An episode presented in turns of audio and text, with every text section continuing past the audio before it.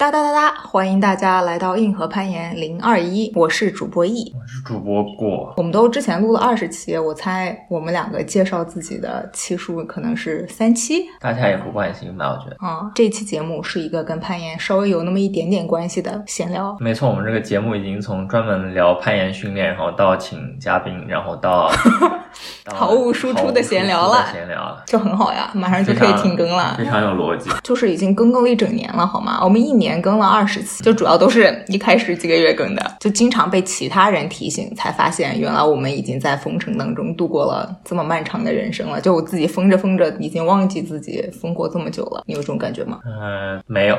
每一天对你来说都是新的创伤。所以其实我们这一期就想来回顾一下我们在从疫情开始到现在。就是经历过的，就是这种漫长的封尘状态，然后以及在这些漫长的封尘中，我们如何度过这种没有办法攀岩的日子的，算是一个回顾吧。背景知识介绍。因为我们两个在二零年年初，就是在国内疫情刚刚爆发的时候，刚好是在国内的，然后就经过了就是第一轮国内比较严格的这种封城管控，然后大概一个月的时间，然后后来就是到墨尔本来了，然后墨尔本因为这个政府有一些很奇怪的封城措施，然后他就是你来解释一下，工作做的不行，然后他封城封了多少天？可能已经有六轮了。总共加起来超过了二百五十天，没错。然后我们现在也还是处在这个最新的一轮的封城当中。就整体来说，因为各个国家策略不一样嘛，然后我们就属于现在。我们所居住的地方的地方政府的策略就是管控、放松、管控、放松、管控、放松，然后管控的时间可能和放松让大家可以正常生活的时间差不多长。就是墨尔本维多利亚州的政府本身，它是一个偏向于清零的政策，就是至少在前六轮都是。目标是清零嘛？每次接近清零或者是完全清零之后会解除封城，然后这次呢，已经从六里左右开始封城，从个位数，从从个位数 Delta variant 封了多少天？九十天有吗？封了很久，然后已经成功的病日增病例从个位数增长到了两千。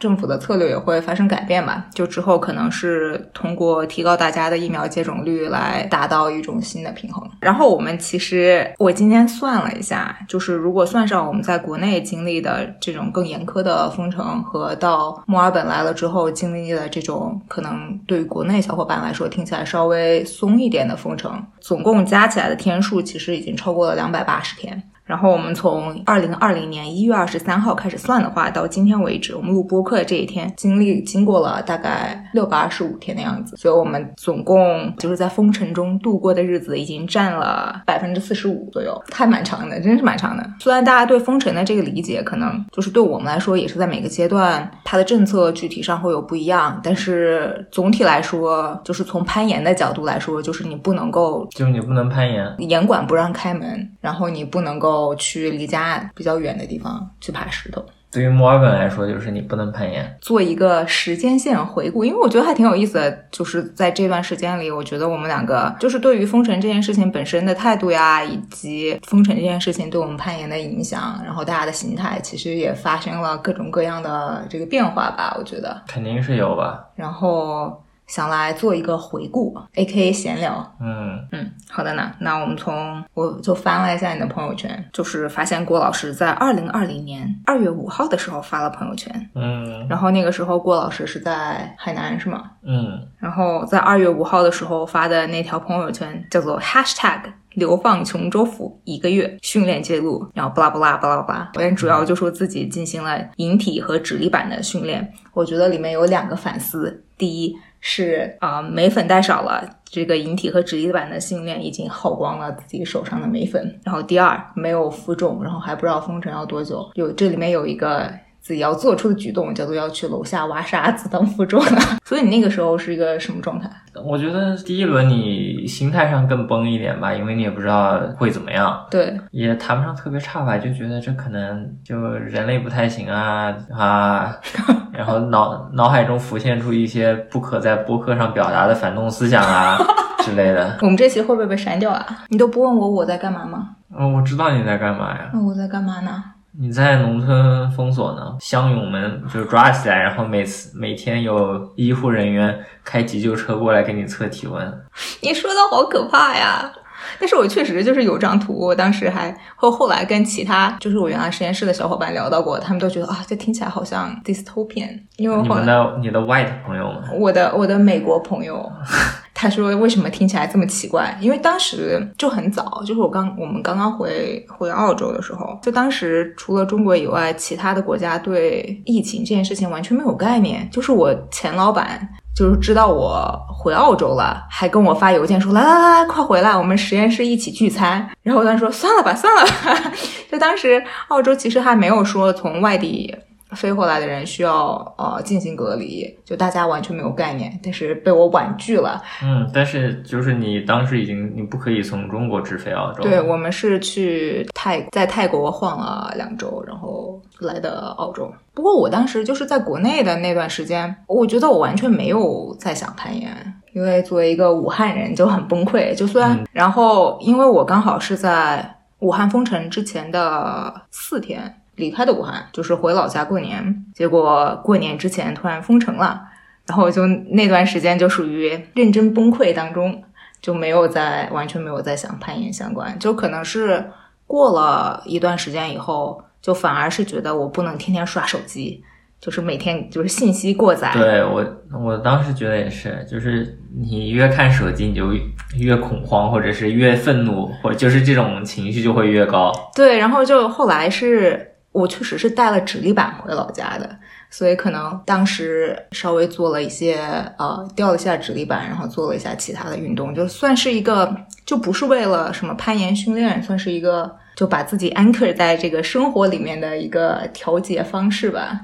嗯，然后二月份就这么过去了，然后我就拿到了就是墨尔本这边的一个工作的 offer，然后我们两个就决定一起搬到墨尔本来，对吧？嗯，然后就大概是。因为当时的边境政策是中国不能直接飞澳洲，但是可以在第三国中转，然后待十四天就可以飞澳洲，所以我们当时就分别飞到了泰国，待了十四天以后入境的澳洲。这十四天是我们少有的攀岩的日子，没错，很开心，超开心。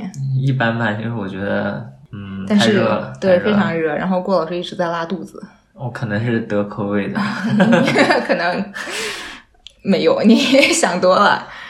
就是大家平常去就是会拉肚子嘛，就还蛮神奇的。就是相当于是三月初的时候，就是我看我朋友圈，三月二号的时候已经在加米了，然后三月十六号的时候，我们其实已经在 Grand Pans 了。那还挺远的呢，是吧？对，就是在就三月十六号的时候，已经在澳洲境内，在墨尔本附近的那个盐场。对啊，而且关键在这之前，我们在悉尼也先爬了，然后再开到墨尔本是吧？对，因为我们东西在悉尼，所以租了一个车，带了行李，搬家搬到墨尔本。然后当时就是也没有找房子，然后说要要先在山里面住一段时间，然后就可能先去了 Grampians。结果这个计划也没有特别完整的实施，因为那个时候墨尔本就开始说要封城了，然后我们当时连住址都没有，所以又迅速的开到了墨尔本。然后先在一个朋友家住了一段时间，然后再找迅速的找房子买车，然后可能就是大概三月底的时候，算是所谓安定下来。然后我刚好也是三月底的时候是入职，然后可能也是三月底的时候，墨尔本开始它第一轮的封城。然后大家就被定在了家里。你那个时候是什么感觉？就觉得自己从一个经历了一轮封城，到了澳洲以后又来一轮。我可能不太记得，就像我感觉可能会想，就是应该趁着封城前再多爬一点。你后来是不是每一轮封城的时候都是这个感觉？都肯定有吧。就是我们目前，我刚才回溯到二零二零年三月。是吗？嗯，三月底。然后现在二零二一年十月，嗯，就是我们就没有出过省了。哦，是哦，对哦，我们一直都在这里待，这基本上没有办法去任何地方。对。就中间也计划了很多跨省的这个攀岩旅行，然后全部都泡汤，全部都泡汤，非常非常精准的踩到这些风尘的点上。哦，这还真是，就还挺精准的。没事，我们一会儿时间线可以聊得到的。对，我觉得，然后从四月、五月，就四月和五月两个月基本上就是维州。然后其实我觉得，我觉得我们两个当时在疫情方面就没有那么担心。就我记得当时顾老师跟我说，他觉得他心态就是你跟我说你心态上更放松了。怎么说你得得就得了嘛？好像好像是这种感觉。对，就你你当时就是这种心态，因为大概就是就我们两个住一起，就没有什么爸爸妈妈，没有外公外婆。但是顾老师心态就是，万一万一我中招了，我也不会传染给家里的其他人了。就 然后他会觉得啊，好像没有那么难受了，我觉得还挺逗的。三月底就是就是四月五月，就从之后墨尔本就开始它一轮一轮一轮一轮一轮一轮又一轮的封城了。嗯，然后这些封城在我心目中就全部都对，感觉上差别不大，就模糊在一起了，边界感不是很强了。嗯就是它有的时候刚开放一下，然后又开始封，然后封了以后又开放这样子。然后，然后我们在封城当中，就像就是在长期封城当中，所有人会干的一些事情，就也都干过。比如说，我们养了那个骚豆宝宝，骚豆酵母、老面团，老面团，对对对，我们养了老面团，我们也自己做了那个韩国泡菜。就郭老师精进了自己的厨艺，之前的这些就属于是，就是大家闲着没事儿干都会干的事情，我们都像正常人一样都经历过这些这些阶段。嗯，但是就是因为实在是被困在家里太无聊了，然后我们想要就是做一些可以跟攀岩或者是攀岩相关的训练，然后顾老师就展现了他自己超强的动手能力。我们先做了一个小木板，啊，先做了一个这种跟 Canvas board 比较像那个板子，但但是在底下加了底板，所以你就可以可以爬它嘛。嗯，就是它一般是放在厨房里的，然后爬的时候把它拿到阳台上，然后把它立起来。没错，因为我们租了一个不是很大的一个公寓，然后当时做这个板子的设计的时候，有考虑过，要不然把卧室的床给搬出来，在卧室里支一个板子。对，我们在想要不要就牺牲我们的床，然后把整个卧室改装改装成一个比较怎么说比较豪华一点的板子。然后睡客厅是吗？对，但我一想，我还要在，因为客厅和这个厨房又很近，我想着我就很难受。然后就放弃了。然后我们也不是住一楼，然后有一个非常狭长的一个阳台。然后最后，反正这全是郭老师做的，做了一个这种可以收纳的，但是也有一定高度的板子。我们的阳台也不是封闭的，所以如果放在外面的话，会被风吹日晒。呃，所以平常我们其实会把那个板子收纳起来，放在家里，就是靠在墙上。嗯，需要用的时候，就两个人扛着它挪到阳台上，再把它支棱起来。然后那个时候，我们其实就已经发现已经买不到点了。嗯，我们本来是想买那个 Moonboard 后的，就不要说 Moonboard 就什么点都就买不到什么点都买不到。嗯，但是我觉得有了这个板子以后，这个幸福程度还是提升了很多的。就虽然我们的就是点，除了一些小的脚点是当时能够买到的之外，手点全部都是 拿一些木头自己锯的。就自己做点其实还挺正常的，有如果你有一个自己家里用的板子的话，那我觉得我们那个工具还蛮简陋的，就是是一个手手动的，对，一个手动的锯子，就手锯加电钻。我记得当时你在家里锯来锯锯锯去磨点的时候，就我还上班，我每次回来都觉得家里飘满着这个木屑，就恨不得在家也要戴口罩，好吗？后来好像有了这个板子之后，就因为郭老师平常拉引体是需要负重的，然后我们两个可能是太穷了，就买不起那个就是 gym 里的那种那种嗯我觉得那是消费主义陷阱。就为什么它可以卖那么贵呢？就是没有道理啊。这真的真的好贵啊！然后就大概就就就是很 cheap，我们两个人就不想买它。然后，但是我们有这个郭老师又需要负重，那怎么办呢？所以郭老师又通过自学这个水泥工，铸了几个就很简易，还会掉渣渣的水泥片片。也看质量吧，最后的几个就不掉渣渣。我一开始几个真掉渣渣掉的不行啊，可能后面几个质量稍微好一点，反正就是有一些水泥片片作为负重了。然后我们家的这个训练工具就达到了巅峰吧，就是起码是我们住在这个小公寓的巅峰了。没错，所以你当时你去年的时候训练是有这种就是比较 structured 有规划的吗？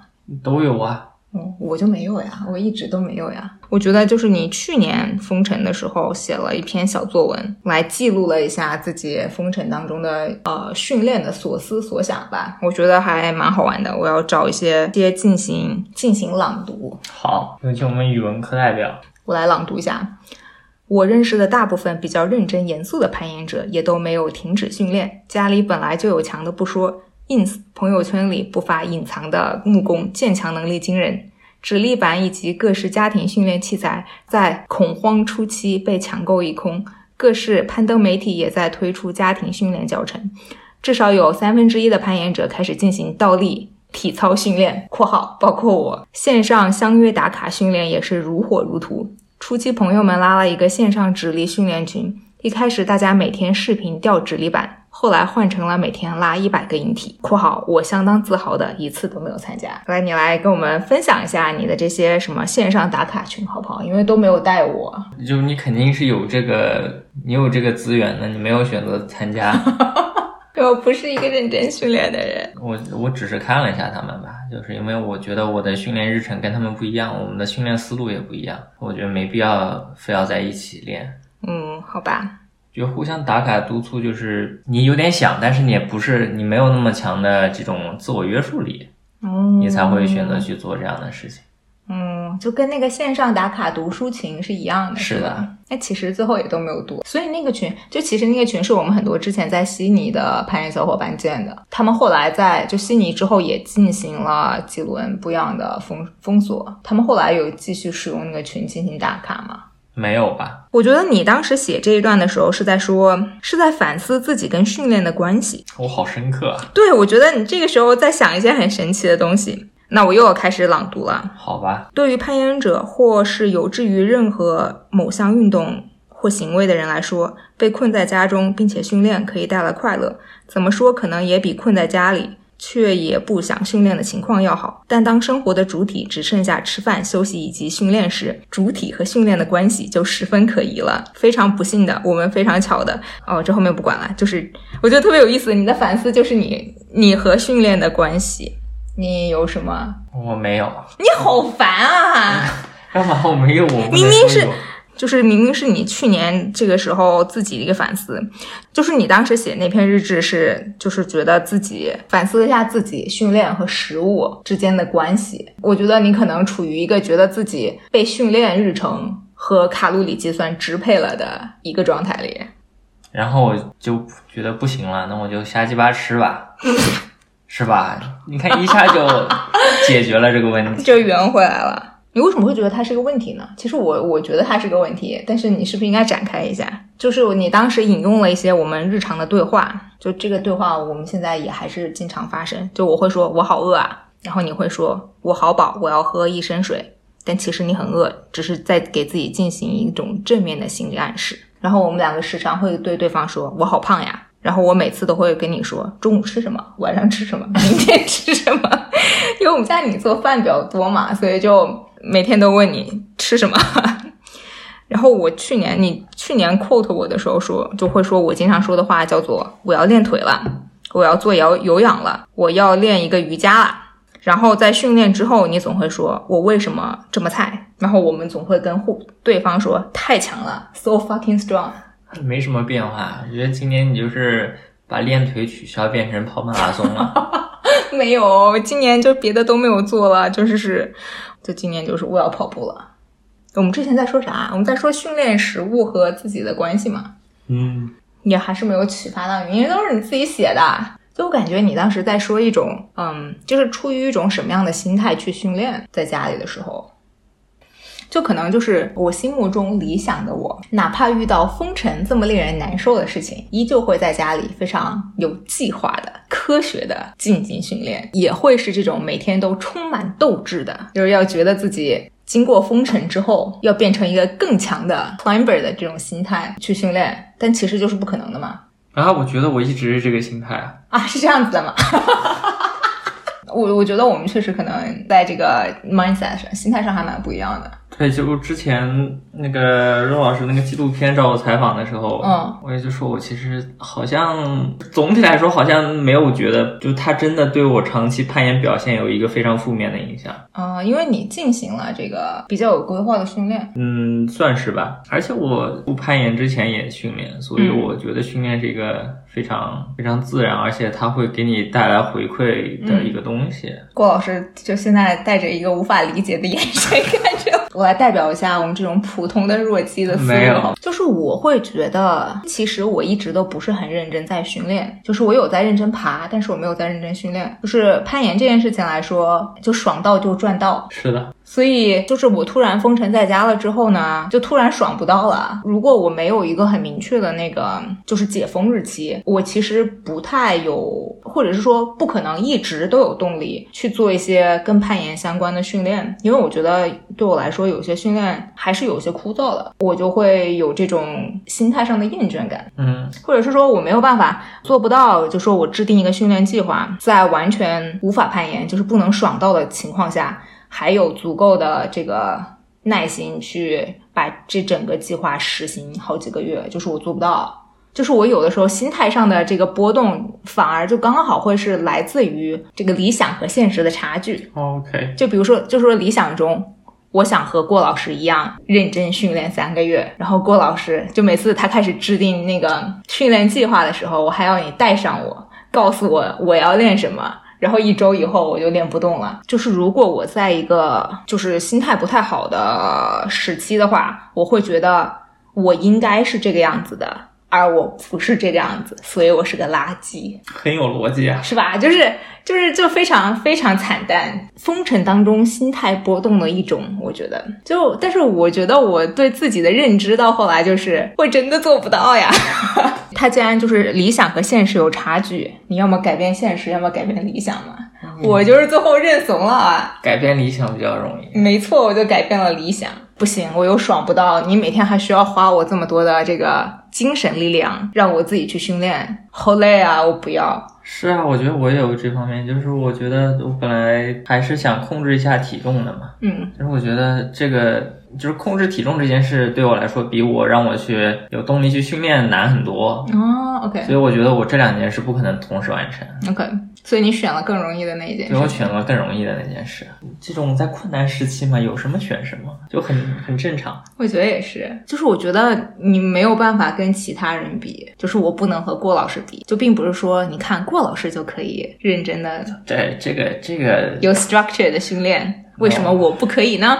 这个攀比是人类的这种内卷的 number 第一名，第一名原因。我们就不要想这个，你想，哎呀，那个为什么那个小伙子攀岩一年就可以爬 V 十？为什么他攀岩三年就可以爬 V 十四？为什么他什么从三岁就开始攀岩，等到十五岁的时候已经拿什么 青年组冠军了？就没必要，就自自己自己爽到就行了。我们这趴聊的好乱，好乱呀，啊，好奇怪啊，还是靠你剪了，反正不太 make sense，我觉得。还有啥你想讲的？我你应该总结一下我们刚才讲了什么。讲了，就是每个人在特定这种困难条件下的反应是不一样的。就是你不要预期自己可以去模仿别人，就是你认为别人更好的那些方法。嗯我觉得你要就接受你自己，接受自己能做到的那些选择，嗯而不要去强行在一个外部压力比较大的时候，自己再给自己进行加压。嗯，很有道理。而且我觉得，就是攀岩和攀岩训练，它毕竟只是大部分人生活中的一部分。就是你对它的看法和心态，就和你可以承受的东西，其实也是受你生活中其他方面的影响的。就是如果你处在一个工作压力非常大，每天都很焦虑的情况下，有可能攀岩是你放松的方式，也有可能就是这种非常严苛的训练对你来说是过重的负担。那毕竟我们也不打比赛嘛，嗯，就没有必要那么那么严苛吧。打比赛的运动员可能更了解自己，Hopefully 有很多也是心态更崩一点。是吗？就是哦，压力更大。前年、去年，就是大家会更多讨论这种身体印象和进食障碍的一些东嗯，西。也是也是。我那天还去看了一下，就是男子爬九 B 加和女子爬九 A 加的一些基本的身体信息。嗯女子的显著的平均身高更低，相比于发达国家平均值来说。男子的话哎是完全是站在平均值那个点上。呃，大家印象中比较顶尖的这些攀岩者，至少在他们爬最难的线路的时候，都是一个非常瘦的状态。嗯就我觉得，反正攀岩这项运动，在某种程度上来说是非常容易引发你的一些身体和进食焦虑的。嗯，大家平时要更注意一些吧，就希望你和食物有更好的关系。对和自己和自己和解。哦，然后二零二零年就这么过去了，就这种期，就我们大概二零二零年就攀爬来说，大概就是这个样子，就是在家有空闲有心力就做一下训练，然后但其实我们也去野外爬了很多次，对，就是有放开了，我们就都出门了。基本上放开了，的每个周末每个周末我们都释放了很多二氧化碳。是因为开车出门了，就还蛮开心的，就是有点远。就我记得在第一轮、第二轮封城之间有一点空隙时间，而且还当时不允许在外过夜，我们有这个一天往返到一座山头顶上爬了两个小时报时，然后回家，就整个旅途超过开车加上徒步超过十个小时，爬了两个小时回来的经历。就是在这种不确定的时期，它确实也带了一些你可能之前没有意料到的一些结果吧。就像我我我们之前去那个 Leicester Field，就是如果没有封城，我们不会到我们家大概十六公里左右的一个小公园里面。小公园里面零星散散有一些石头，嗯然后没有什么线，然后我们去自己去清理路线去爬。嗯，顾老师有一条 FA，好好好，给你鼓掌，是你的第一条 FA 吗？是吧？嗯，那希望有人可以去来重复它，给它一个定级啦。嗯哦，然后去年年底的时候，就是我们圣诞节放假，本来说去悉尼一起爬，然后也是开了一半，发现相当于说悉尼去不成了吧。嗯。当时也是边境因为疫情原因，就州的州界上可能会有些政策的变化，所以当时担心我们去了以后回来要隔离，就压根儿就没有去，然后转头又回到维州那个 Grandpins 国家公园待了两周，就是我们第一次尝试跨州旅行失败，然后二零二零年就过去了，嗯，然后来到二零二一年，哇，今年就更模糊了，我觉得，因为它中间就有一些所谓 snap lockdown，就是一两周的那种封城，就比如说它墨尔本突然有了三到五例，然后进行了一个稍微严格一点的封城，封了一周或者两周又归零了，然后我们又开始开放。我们现在在的这个封城就非常长，因为主要是那个 Delta 的那个病毒引起的，然后因为传染传传播能力强一些，所以一直没有控制住，就一直处在封城当中。就之前我们就我请了年假，我们两个想去 Queensland 找另外一个朋友爬一周的，也是机票也买好了，马上就要到飞的那一天了，可能提前两天还提前两天。不行，要封城，就是边境也要关，然后我们又惨兮兮的在家蹲着了。我觉得那是我今年很崩溃的时间段。就本来是计划去悉尼的，悉尼也是因为疫情去不了了，然后改了计划说去 Queensland，然后当时也是那段时间工作压力特特别大，然后好不容易请到了假，然后就说啊我要出去玩，结果又没有去成，然后特别特别伤心，崩溃时刻之一。那我开始问你问题了，好硬的转折呀！就你今年有没有什么？我觉得你就情绪更稳定哎，在这个封城当中，你有没有什么你有什么波动的经验给大家分享的吗？确实，我觉得就是第一个在国内的时候会更有压力一点，之后就谈不上有特别大的压力吧。嗯但是在一个不确定性很强的时期，就是在我自己做训练计划的时候也很烦，就是你不知道你什么时候能做一些什么样的事情，OK，就是你还是要，嗯、就比如说能出门的就出门了，嗯但是如果你本来是做的是一个两个月的计划，嗯就是你的计划也会被打乱。嗯嗯，但但我不觉得这是一个就很重要的一个事项吧。你也没有这种可以保持心态稳定的方式分享给大家吗？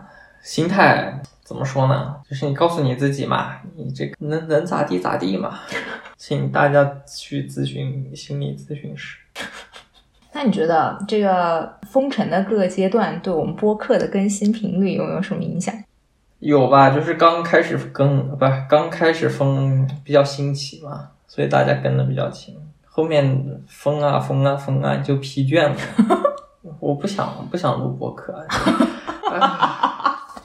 就还有另一点就是，本来是有一个训练定位的嘛，就是我觉得总体来说，你知识获取是有一个时间的，你是需要一个长时间暴露在这种知识中，然后你才会慢慢形成一种你的想法。嗯，很显然，你一开始有有积累，有积累，然后。后面虽然有新的想法，但你就你一些不成熟的想法，你要想把它成熟化，你还需要做一些额外的功课。嗯，然后你就比较懒，你就你就没有做。时机未到，好吧？我会觉得，哦，就确实是你说的，因为我们去年就是因为封城实在太无聊了，所以开的博客。但是我觉得到今年，就是更新频率明显下降，就是对我个人来说，我觉得我没有那么强的表达欲了。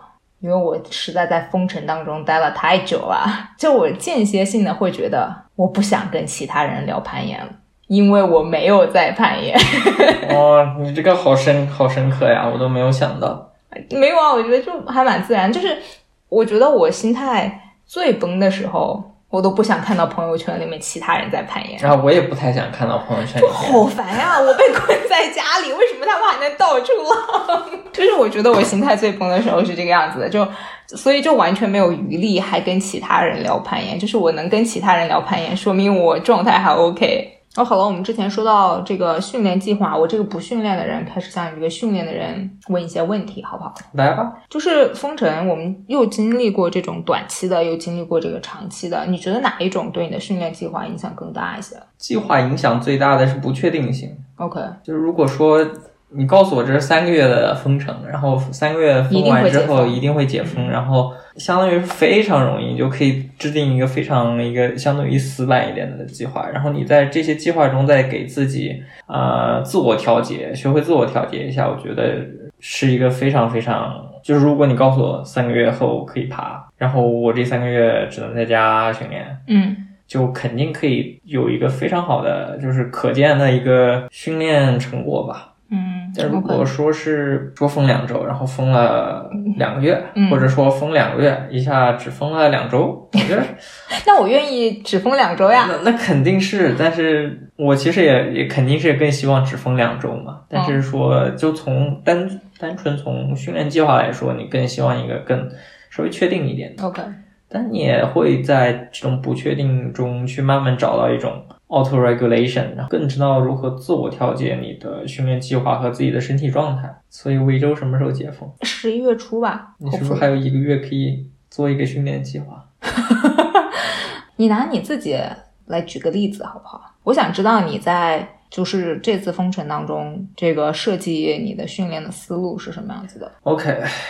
就是从这次一开始封，我就觉得它可能会时间长一些，嗯，所以我会在最开始的时候做一个相对于更靠向 conditioning 或者是肌肥大的一些训练，OK，比如说做十个 reps 左右的负重引体，嗯，然后做了三到四周，嗯，就比如说你一开始如果做。做五组引体，每组做十个的话是负重二十公斤。嗯，然后等到第四周左右的时候，可能每次做五组，然后每次做十个会多百分之五十的重量，这是拉的训练。然后也会做一些拉伸啊，什么俯卧撑啊类似的一些。然后直立板，包括直立板，我也会尽量会就会更符合这个阶段的主题。我会调，比如说十五秒钟。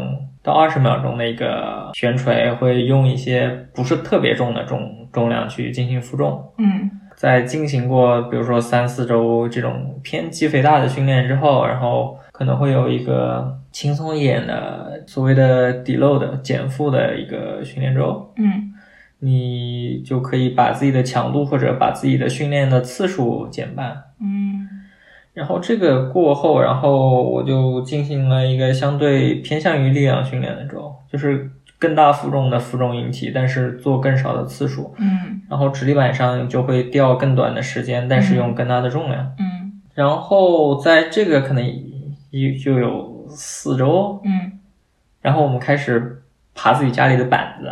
嗯。那对我来说，这就是一种，因为你毕竟那么久没攀岩了嘛，你就首先你要适应一下你的这种攀岩的动作，包括你也会相对来说会要求你的所谓的爆发力，就是你你吊指力板是一种缓慢的、静态的东西，包括你拉引体，它你很难拉引体练自己的爆发力，除非你已经很强了，嗯，你确实是可以。但是这种爆发力在你和你在攀岩中所需要的爆发力还是有点区别的。嗯，你爬板子的话，你就需要一个非常速度非常快的这种，就是你能有多快去产生一一定的力量。嗯，我觉得你爬板子上就会相对来说把这个这个方面训练到了一些。嗯，然后在这之后呢，就是我们突然又从五公里的范围变成了十公里的范围，就是我们可以出门的范围。